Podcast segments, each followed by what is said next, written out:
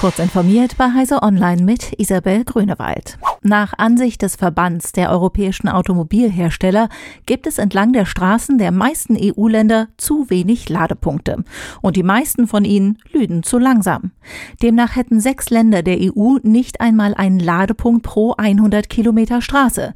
In 17 seien es weniger als fünf und nur fünf Länder besitzen bereits mehr als zehn Ladegeräte auf dieser Strecke. Schnelllader mit mehr als 22 Kilowatt machen nur einen Bruchteil der Gesamtleistung aus. Der Verband befürchtet, dass beides die Verkäufe von Elektroautos bremsen könnte. In der kommenden Woche stimmt das Europäische Parlament über die Regularien zur Infrastruktur alternativer Kraftstoffe ab. Die für Energie zuständigen EU-Minister haben bei einem Treffen in Prag einen kleinsten gemeinsamen Nenner im Umgang mit den hohen Energiepreisen gefunden. So gab es eine allgemeine Einigkeit der Minister darüber, dass ab 2023 gemeinsam Gas eingekauft werden muss. Auch müsse der jetzige Preisindex geändert werden, damit er widerstandsfähiger gegen Spekulationen und Preisspitzen wird. Die EU-Kommission wurde damit beauftragt, die Maßnahmen in Gesetzesform zu gießen. Auf einen Gaspreisdeckel verständigten sich die Minister zunächst nicht. Apple hat Probleme mit der VPN-Funktion des iPhone offenbar immer noch nicht in den Griff bekommen.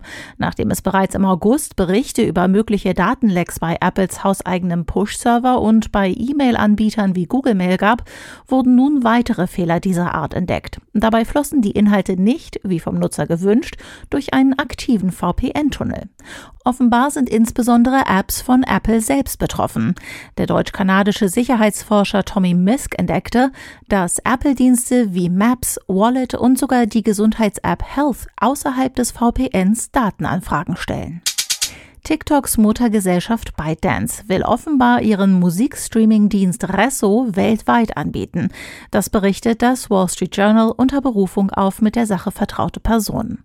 Der Streaming-Dienst soll dann in die Kurzvideo-App integriert werden, heißt es in dem Bericht. Geplant sei es, über ein Dutzend weitere Märkte zu erschließen. In den USA soll dies jedoch zunächst nicht der Fall sein. Ob Deutschland zur nächsten Expansionsphase dazugehört, ist unklar und auch, ob die großen Musik Musiklabels mitspielen werden. Langfristig soll es jedoch so sein, dass Resso den Platzhirschen wie Spotify, Deezer, Amazon Music Unlimited und Apple Music weltweit Konkurrenz machen will. Diese und weitere aktuelle Nachrichten finden Sie ausführlich auf heise.de. Werbung. Lust auf spannende IT-Projekte, die Deutschland weiterbringen? Dann gibt's in der Bundesdruckereigruppe die passenden Jobs. Als IT-Sicherheitsunternehmen des Bundes arbeiten wir an innovativen Lösungen für den digitalen Schutz des Landes. Immer mit dabei Teamzusammenhalt, Flexibilität und kreativer Freiraum. Klingt gut?